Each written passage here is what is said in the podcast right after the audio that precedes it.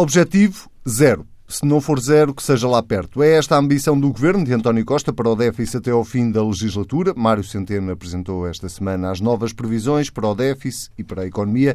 São mais otimistas que as anteriores e são, sobretudo, más notícias para os partidos à esquerda que preferiam menos preocupação com o déficit e mais reposição de rendimentos. Lembram-se dos copos e das mulheres e do presidente do Eurogrupo e dos pedidos de demissão e da polémica toda? Lembram pois o governo português insistiu publicamente nesta tecla, mas aparentemente, quando chegou à reunião do próprio Eurogrupo, ficou caladinho e acabou por não pedir a demissão de Dijsselbloem. E esta, hein? Pedro Marcos Lopes e Pedro Adão e Silva, que pensam eles sobre tudo isto em espírito pascal. Está no ar o Bloco Central. Uh, vamos começar uh, por, uh, pelo orçamento e pelo programa de estabilidade que ainda não tendo sido apresentado na totalidade. no fundo, o que o Ministro das Finanças fez esta semana foi antecipar um pouco daquilo que constará no documento. Pedro Marcos Lopes, quando se estabelece este objetivo de conseguir um déficit próximo de zero, para 2018 a previsão do Governo é de cerca de 1%. Eh, está-se de alguma forma a incompatibilizar, eh, sobretudo à esquerda, a tal necessidade de repor ainda mais os rendimentos e, por exemplo, na questão dos escalões do IRS, ir mais longe nessa reposição de rendimentos? É evidente que, que, que esta que, levante, que se levanta uma questão política e a questão do cimento entre os três partidos que, que apoiam a solução do governo.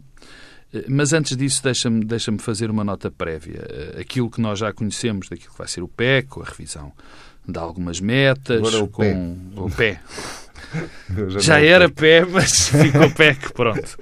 Ficou PEC foi o que mais marcado, ficou marcado que, que fez cair uh, um, um, governo, não é? o governo de, de Sócrates. O famoso PEC 4. Exatamente. Bom, mas esta, esta a questão do, do objetivo, do, do déficit zero, de, de chegar a 1%, eh, obviamente que, que, no melhor dos mundos eh, era bom ter um déficit zero, até, enfim, excedentário.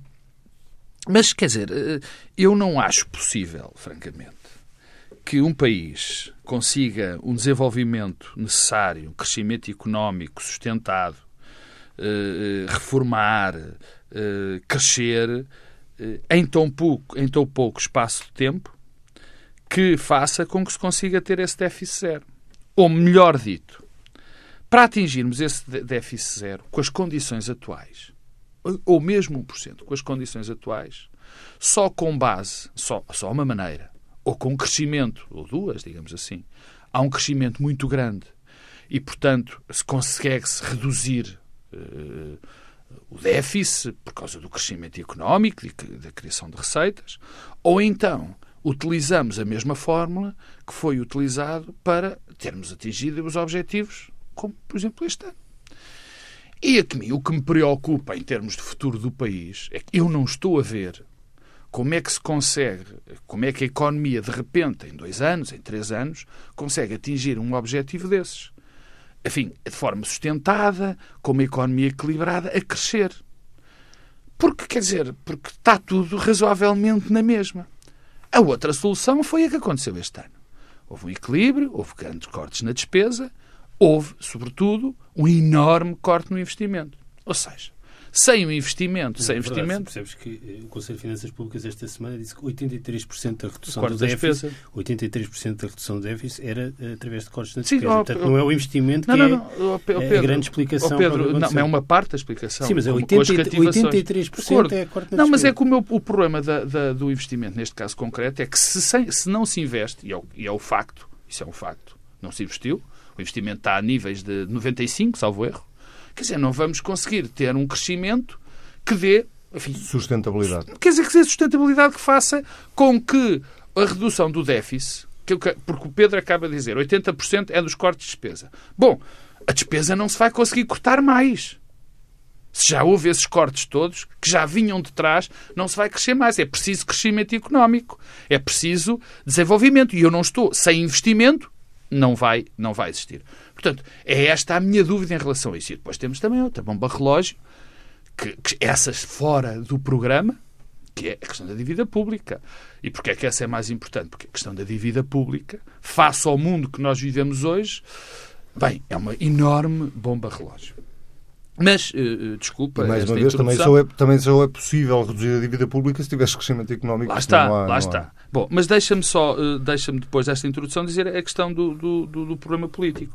É evidente que este, os bons resultados poderiam, já aqui discutimos é, é, é, sobre isso, sobre este tema, criar uma espécie de uma tensão entre, entre os vários, entre os três membros da coligação, porque a esquerda, o PCP e o Bloco de Esquerda, sendo bons os resultados, já que se foi além da Troika, digamos assim, portanto, que, que os objetivos foi-se para além dos objetivos, que houvesse uma pressão para a restituição, ainda de mais rendimentos, para o crescimento de salários, enfim, bandeiras do Bloco de Esquerda e do PC. Eu acho que se corre esse risco, eu acho que não, esse risco político é muito diminuto. Já que o disse e volto a dizer. Porque quanto maior é o sucesso desta solução, mais cresce o Partido Socialista. Quer dizer, neste momento o Bloco de Esquerda e o PCP uh, uh, podem querer reivindicar por causa destes sucessos, mas o PS é que tem, enfim, a, a faca e o queijo na mão porque este crescimento, este crescimento, este bom, bom cumprimento destes resultados eh, para as pessoas se deve ao governo. Quer dizer, e, e atenção, no fundo, o limite da atenção é se se perder, se se partir esta coligação, quem é que são os prejudicados e quem são os beneficiados desse, desse fenómeno. E eu acho que numa circunstância destas seria sempre seria sempre o governo, seria sempre o PS. Portanto, o Bloco de Esquerda e o PC estão, no fundo, aprisionados uh, nesta situação. Pedro Adão e Silva, o, o, Bloco de Esquerda e o PC, que vieram, enfim, criticar a meta tão ambiciosa do déficit, um, ehm, ao mesmo tempo, quando se pergunta pelo, pela questão dos escalões de IRS, por aquilo que pode ser feito para o orçamento do próximo ano, já incorporaram o discurso de que não vai dar para fazer tudo de uma vez, vamos ter que fazer isto de forma faseada.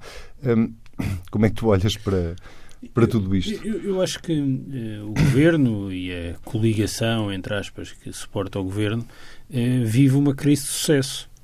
E as crises de sucesso às vezes são mais difíceis de gerir do, que, do que momentos de grande dificuldade em que os constrangimentos se sobrepõem.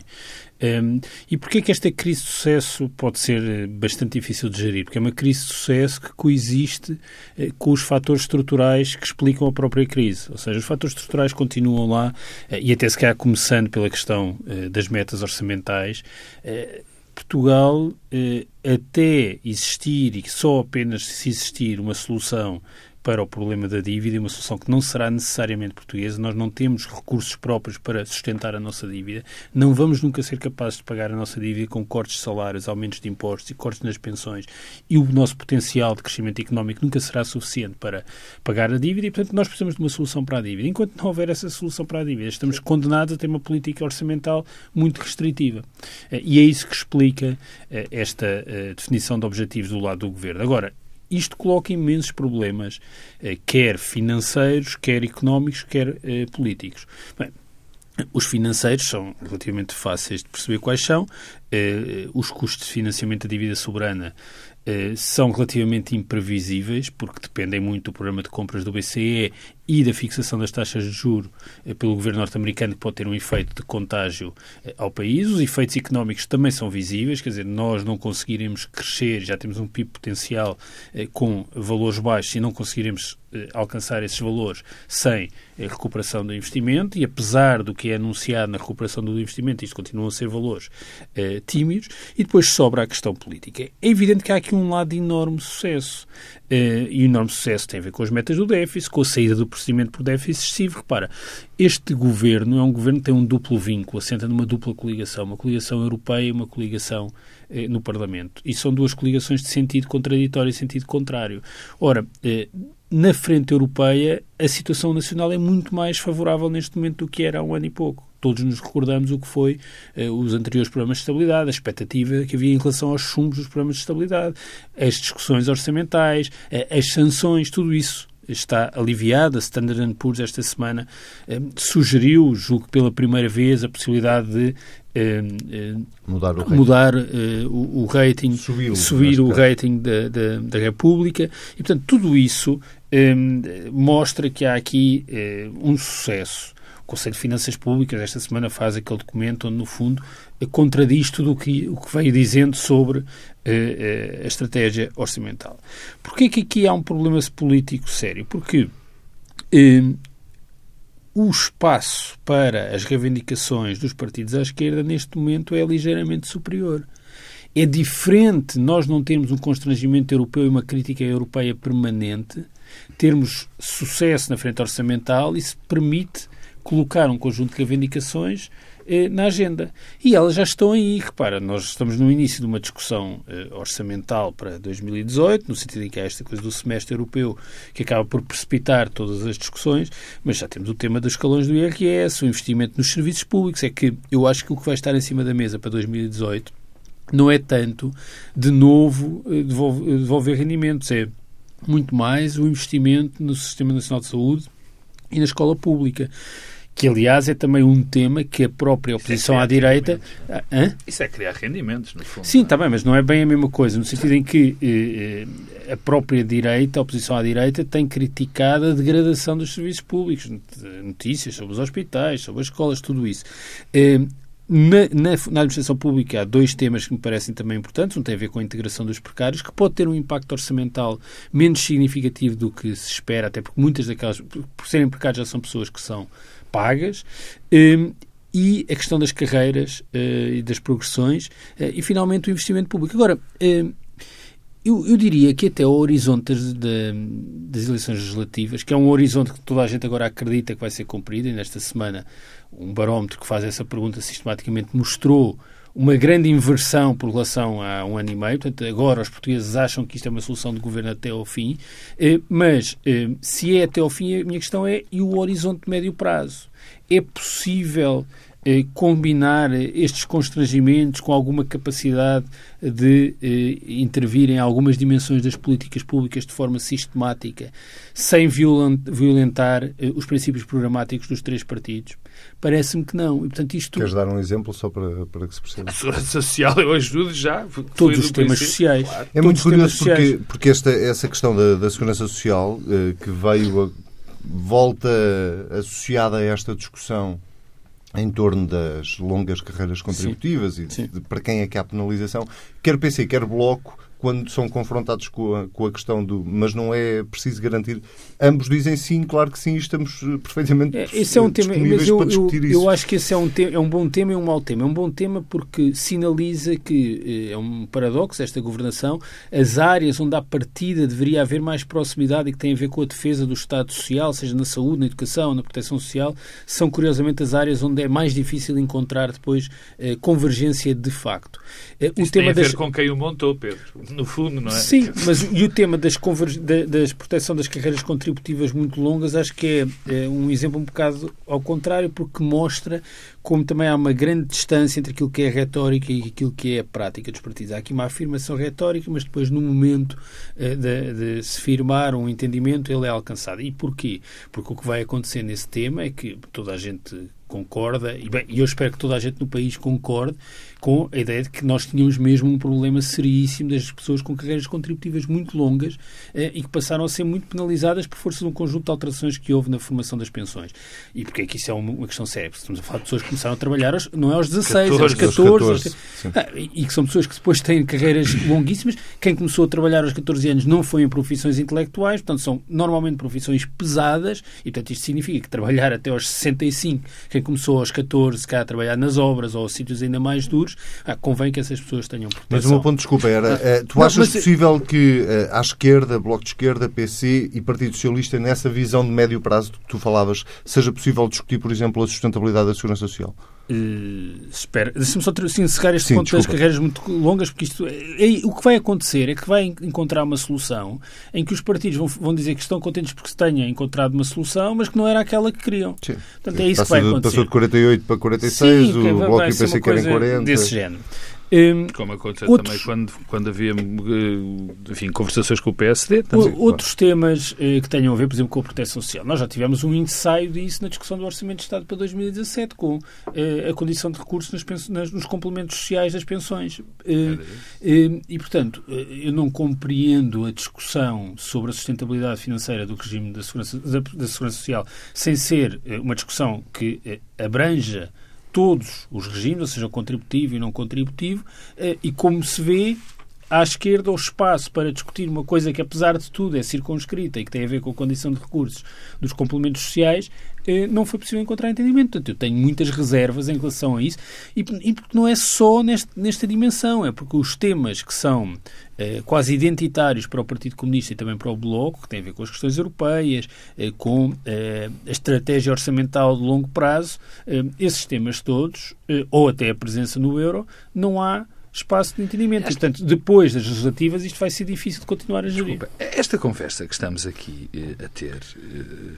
remete-nos para, para a base, para aquilo que fez gerir, gerar a, a, a geringonça. Desde o princípio, desde o princípio, que todos nós sabíamos que, mesmo por muito à direita, e eu acho que está, eh, que o PSD estivesse nesta altura, os pontos de contacto nestes, em muitos destes temas, em alguns temas de que o Pedro Adão e Silva acabou de falar e noutros, por exemplo, logo à partida, o tema europeu, o PSD e o Partido Socialista estão muito mais próximos do que estão do que está próximo o Partido Socialista do PC e do Bloco de Esquerda. A geringonça era, por definição, era e é, por definição, algo extra extraordinariamente precário. É um acordo basicamente de poder. Disseste era, já não Era. achas que era. Não, era, era quando eu, quando eu utilizo apenas o passado e, Pretérito e- imperfeito. e o pretérito, o pretérito perfeito. Imperfeito, E imperfeito. peço desculpa. Eh, Pronto. eu andei na escola. Não, é que não eu tem o andei na mesmo- escola primária não tem o mesmo significado Não tem o mesmo eu sei. significado. Eu sei que- Obrigado. eu sei que sei um pretérito imperfeito. Bom, mas, não, quer dizer, quando nós olhamos para o- a cerne, o cerne, aquilo que une os três partidos é uma partilha de poder e uma tentativa De afastar a conseguida direita do de poder. afastar a, a direita do poder. E é isso a base deste, deste, deste acordo. É, é a reposição dos direitos, a reposição dos salários, foi algo que já foi feito neste momento. O acordo entre estes três partidos é uma mão cheia de nada. É basicamente um acordo eh, para orçamento que não existe. É basicamente um acordo para orçamento. Eu vou repetir que para orçamento que ainda não existe. Porque o resto, a base, o cimento, já foi. Já foi gasto. Portanto, o que estás a dizer é, independentemente do que venha a ser o orçamento, ele já está aprovado. Já, quer dizer, eu acho que sim. Eu acho que sim por aquilo que eu já disse antes. Porque neste momento há, eh, há um risco. Já aqui, eu já o disse, enfim, não, não, não, é, não é descoberta da pólvora, que quando um governo cai, nós nunca sabemos bem quais são os efeitos que tem a queda desse governo no eleitorado. Eu posso dizer que se neste, neste momento a, a, a geringonça se desfizesse, eh, um, quem seria mais penalizado, também depende da maneira, mas teoricamente quem seria mais penalizado seria o Bloco de Esquerda e o PC.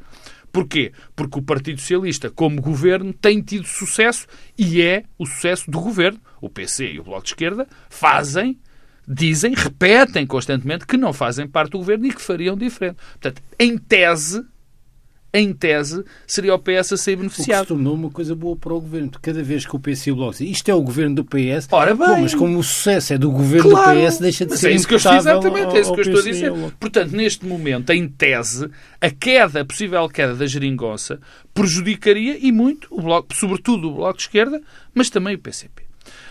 Mas, portanto, o que, aquilo que está a acontecer não surpreende. Acho que prejudicaria essa- quem provocasse a queda. É, isto, isto, é- isto também para, para quem Mas PS menos nesta alimenta altura. ilusões de que poderia Claro. ser interessante provocar eleições. Sim, mas menos nesta altura. Quer dizer, eh, que- quem provocasse a queda, mas mesmo assim havia sempre uma vantagem para o Partido Socialista, porque os objetivos foram cumpridos, o sucesso da governação, Bloco de Esquerda e PCP Dixit, são, são do governo. Portanto, gera. O, o que é que isto gera? Gera. Pode gerar é um impasse governativo terrível. Ou melhor, não é propriamente um impasse governativo.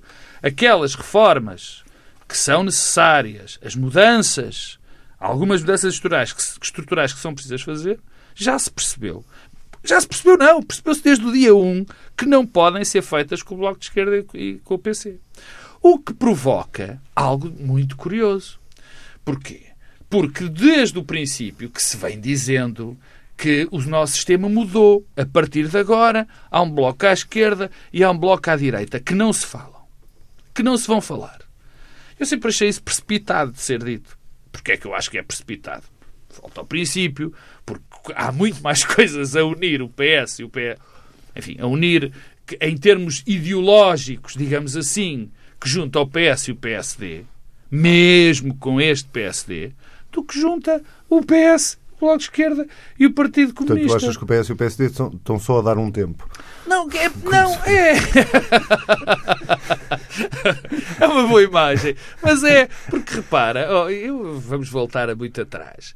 Uh, tu, o que mudou em Portugal, a sério, desde o 25 de Abril, foram, foi com uh, uh, acordos entre o Partido Socialista e o Partido Social Democrata. Não é, não é por. Não é, porque são os dois maiores partidos. Também foram os únicos acordos que existiam. Foram, também foram, Portanto, não, não, não, é verdade que agora. O que mudou desde não, o 25 é, de Abril em Portugal até agora é que pela primeira vez houve não um é, entendimento não, entre não o. Não é houve, já foi o terceiro. Tiveste PSD, CDS. Não, também PS, não é isso, mas no sentido. A grande mudança nos últimos 40 anos é de facto pela primeira vez o PC Sim, e o. Mas PS lá está, mas era o que tu dizias há bocado. Mas há aqui um pequeno problema. De facto, é a única diferença entre o PS, o PS e o PS e o PSD. Só que esta já se percebeu que não pode mudar nada na essência. Não pode mudar nada não no sei, que diz não respeito... tão definitivo em relação não, a isso. Pedro, é, é, é, são os sinais que temos. O, não, eu acho que é difícil...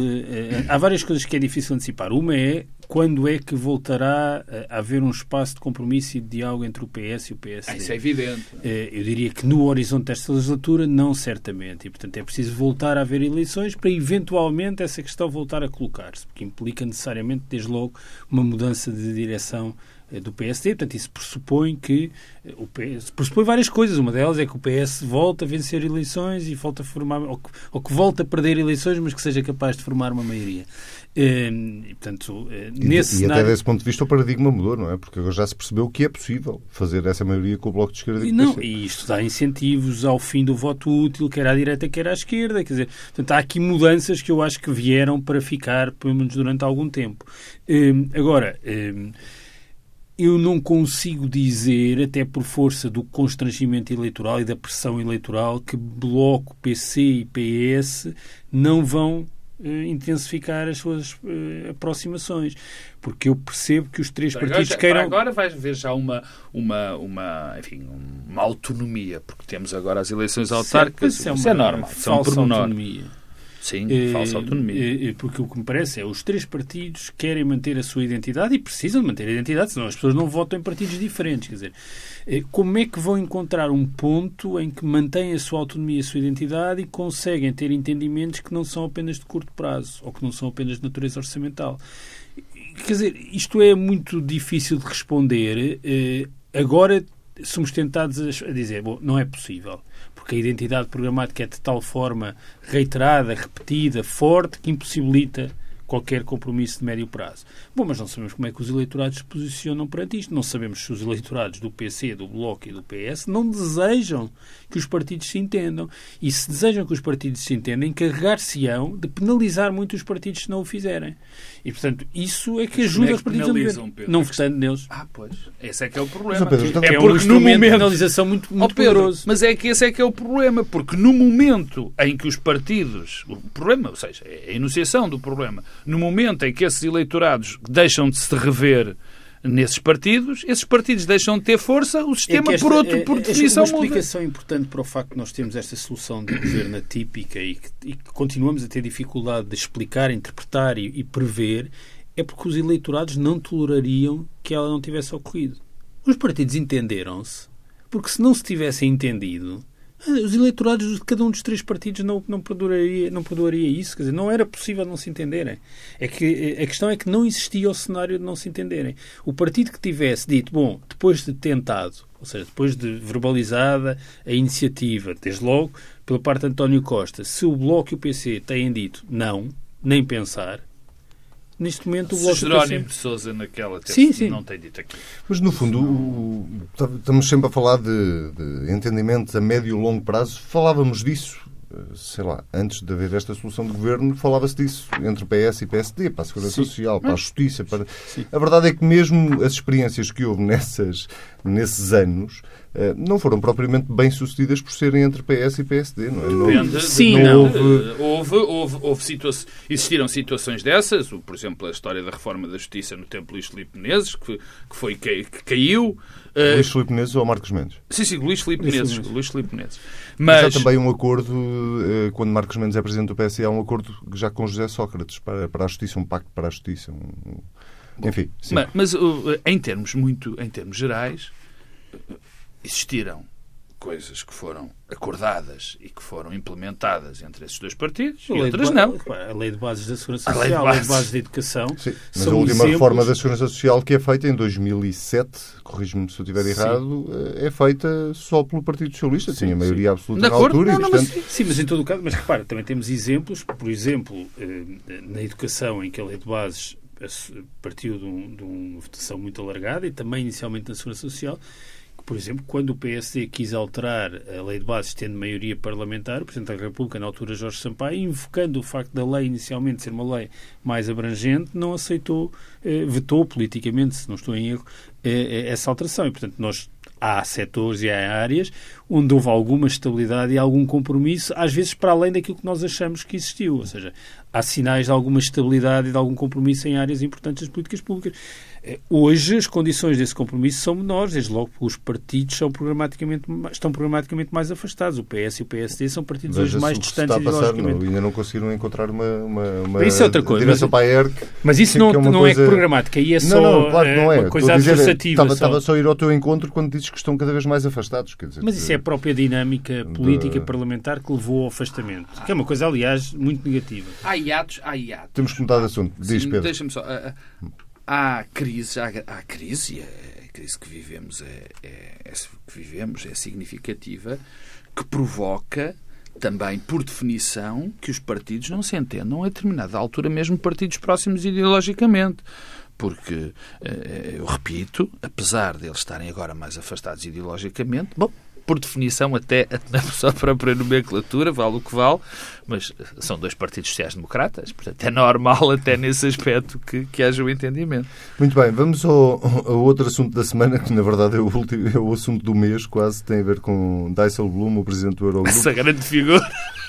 Depois de termos visto o secretário de Estado do Tesouro a confrontar diretamente uh, Dijsselbloem e a exigir-lhe um pedido de desculpas, Uh, aparentemente, dentro da reunião do Eurogrupo não houve nenhum pedido formal de demissão. António Costa foi confrontado com isso no debate quinzenal e basicamente explicou que não era ali o momento para tratar desse assunto. Uh, Pedro Adão e Silva, achas que o Primeiro-Ministro tem uma tática para tirar ah, de lado Dijsselbloem. Isso tem de certeza. Isso é daquelas coisas. Em relação a António Costa, a propósito de todos os assuntos, podes perguntar sempre: tem uma tática? E acho que a resposta é sempre sim, tem. É, acho que é, aliás, uma das marcas de António Costa, uma propensão negocial é, sempre eh, presente e, portanto, eu acho que isso ajuda também a compreender o que é, o que, é que se está a passar.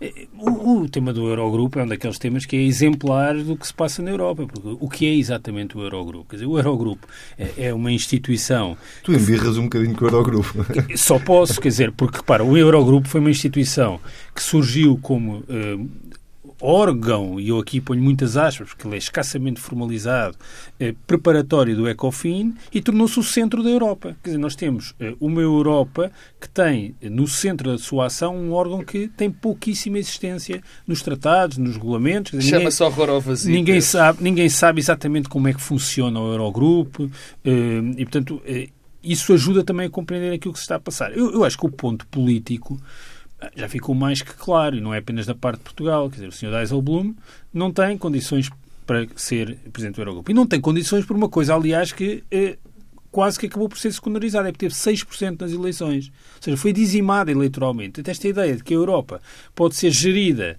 eh, por alguém que perde escandalosamente eleições no seu próprio país, porque isto nasce tudo de uma tentativa e de um ensaio do Sr. Dijsselbloem de dar entrevistas a jornais alemães para se manter presente no Eurogrupo, mesmo deixando eventualmente de ser ministro eh, eh, do governo holandês, porque aparentemente há essa possibilidade, o presidente não ser eh, um ministro. Bom, o que é que o governo eh, português. Nós vamos descobrindo possibilidades com o Eurogrupo, vamos sempre. sempre... Porque não está. Há duas semanas nós achávamos que ele ser ministro Porque não está formalizado, ao contrário do que acontece num conjunto de outros órgãos europeus, que está previsto o funcionamento, os mecanismos de substituição, até a rotatividade eh, das, dire... das presidências, aqui não está nada previsto. Portanto, é tudo uma coisa casuística. Bom, eh, o que é que.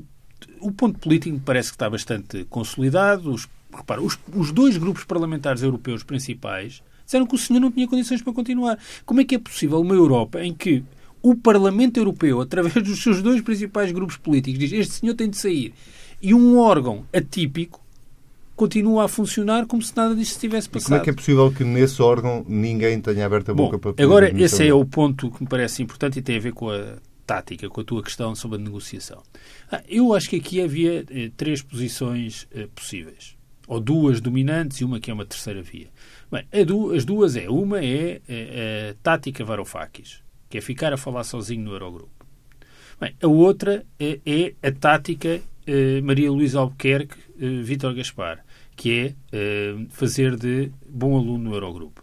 Ah, e depois há uma terceira via, que é nós não estamos contentes com o Sr. Dijsselbloem e que, como é que vamos fazer para remover o Sr. Dijsselbloem tendo uma alternativa? É que neste momento não há uma alternativa ao Sr. Dijsselbloem. E não há porquê. Porque há um entendimento que o Presidente do Eurogrupo deveria ser um socialista, porque o PPE já tem eh, o, a maior parte dos outros órgãos, eh, e há quatro socialistas eh, possíveis. O primeiro, o primeiro desculpa, o Ministro das Finanças italiano não Espanhol. pode. Não pode porquê? Porque já tem a presidência do BCE e tem a presidência do Parlamento Europeu, Itália.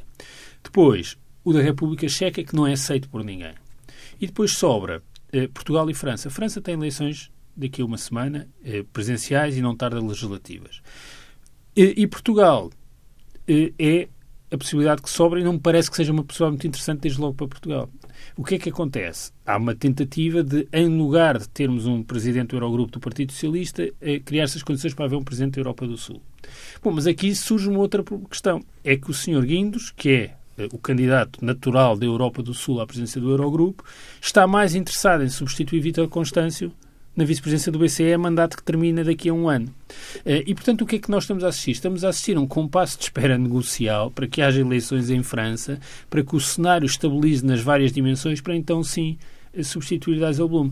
Eu acho muito interessante que eh, agora, acho que do ponto de vista da estratégia negocial e diplomática, não, não vejo qual é o ganho de meter um requerimento no Eurogrupo para substituir o Sr. Dijsselbloem. Quer dizer, o ponto político já está feito. O que é que nós ganhávamos como país se metêssemos esse requerimento, que era pelos justos que alguns desejavam? foi metido. Pedro. Foi metido, mas não, não, requerimento no sentido da formalização do Eurogrupo. Portanto, não foi, e não vejo qual era o ganho de causa que tínhamos. Provavelmente ficaríamos a falar sozinhos naquele momento não tínhamos uma alternativa para apresentar. Eu acho muito mais interessante Portugal estar a trabalhar uh, numa alternativa que de facto seja consequente. Uh, uh, o resto, seja, sinceramente, acho que já passou em relação ao Sr. Dijsselbloem o tempo de, um, de torná-lo um, um tema político no sentido excluís, da excluís Mário Centeno, achas mesmo? Não, não excluo. Não, não, não, o que eu digo é, na tática de António Costa, achas mesmo que ele não quer que Mário Centeno vá? Eu, eu pois, eu, eu eu, eu acho que não, não seria interessante. E porquê? O Eurogrupo já é uma coisa que consome muito os ministros das Finanças, eh, todos. Eh, em quatro semanas devem passar eh, quase uma semana eh, envolvidos em, no Eurogrupo e, e, para Portugal, neste contexto, com a centralidade que o Ministro das Finanças em Portugal tem, não vejo o que é que ganhar, com uma outra dimensão. É que passaríamos a ter, eh, em lugar de procurar ter uma estratégia alternativa, isso é importante também na ligação à esquerda em Portugal, a passarmos a ter o porta-voz da posição hegemónica maioritária eh, no Eurogrupo. Pedro Marcos Lopes.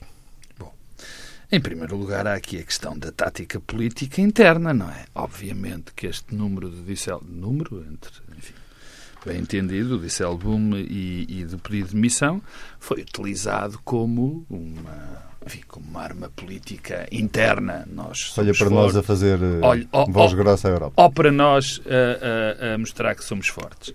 Porque se isto foi aquele, aquele episódio semi-patético de do Ricardo Félix Mourinho, depois toda... Acho que é, é Mourinho Félix. Félix. Félix. Félix Mourinho era guarda-redes. o, o, o, episódio, enfim, um bocadinho.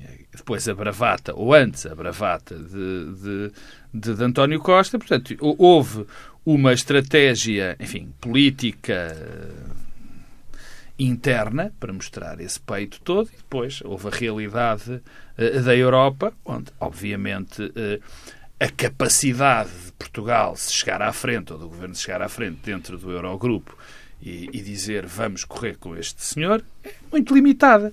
E, portanto, há um vício privado e uma virtude pública, digamos assim. Portanto, é um episódio de menos importância e que não passa de, de propaganda política. O segundo ponto era um ponto interessante, que é, é, é, que é uma história que ainda está por ser feita, que é o crescimento do poder do, Euro, do Eurogrupo. É uma história interessante. Que corresponde, que tem várias vertentes, corresponde a, a aos poderes que são dados pelos tratados a diversas instituições a determinada altura não servirem o poder fático, isso é claro, não é? E depois do poder se também estar difuso dentro da Europa. E o poder lá está. Isto é um lugar comum, mas é verdade. Quando está à solta, alguém o agarra. E, e que foi agarrado, de uma maneira brutal, pelo Eurogrupo. Claro que também há uma terceira ponte, uma terceira parte que é que também é bom sinal dos tempos, que é um belo sinal dos tempos, é como é que os ministros das finanças em determinada conjuntura nos países, enfim, em comunidades mais alargadas, a determinada altura conseguem ter tanto poder. Mas isso é uma história que ainda, que ainda está para, para ser feita. Agora, o papel de Portugal nisto, a história de, de Mário Centeno como presidente do Eurogrupo, provavelmente é uma, é uma, é uma possibilidade. Agora, e também, eu nesse aspecto não concordo com o Pedro, porque uh, uh, eu acho que era um bom sinal para a Europa para todo, e até para Portugal, que é quem mais teria que beneficiar, se o presidente do Eurogrupo fosse uma pessoa com as ideias de Mário Centeno. Eu acho que isto conviria, na minha opinião, a esta ideia, à consolidação da política alternativa para a Europa. Que é essa, não, mas é que eu não sou tão otimista. Ah, eu sei que tu não és. Eu sei que tu não és. Mas a questão não é essa. A questão é, é, é era, é importante ou não é importante para quem defende essa ideia, ter alguém que, que a personifica dentro do grupo. Eu acho que em tese era boa ideia. Portanto, eu não percebo, eu não percebo quem acha que não estar lá nesta altura seria mau, porque, enfim, neste momento, de onde é que vêm, de onde é que vêm as grandes linhas políticas para Portugal? Vem da Europa. Quer dizer, porquê é que Portugal, eh, porquê é que estamos condenados a esta estagnação eh, que, que, vamos ter o objetivo de 1% e depois zero, sem crescimento económico. Porquê é que estamos? Por causa da política europeia. Então, parece também, também, porque repara uma coisa, quando tu estás limitado nos teus não, gastos, no teu investimento... Também, eu não disse que era... Mas é, é em grande por causa da política. Não, mas é em grande parte. Não só por causa Não é, mas é em grande parte, como sabes, não é? Portanto, eu não percebo. Eu acho que era bom para Portugal e bom para o Governo que fosse Mário Centeno para o Eurogrupo. Então não é uma política alternativa. Daí? Quem sabe se António Costa não está a preparar uma nova geringonça para, para que isso aconteça. Pedro Marcos Lopes, Pedro Marcos Lopes, Pedro Adão e Silva, desejo-vos aos dois uma boa Páscoa. Eh, nós eh, voltamos na próxima semana. O Bloco Central fica por aqui. Já sabe, se quiser ouvir é só ir a tsf.pt. Se quiser comentar, basta usar o hashtag TSF Bloco Central. Até para a semana. Boa Páscoa.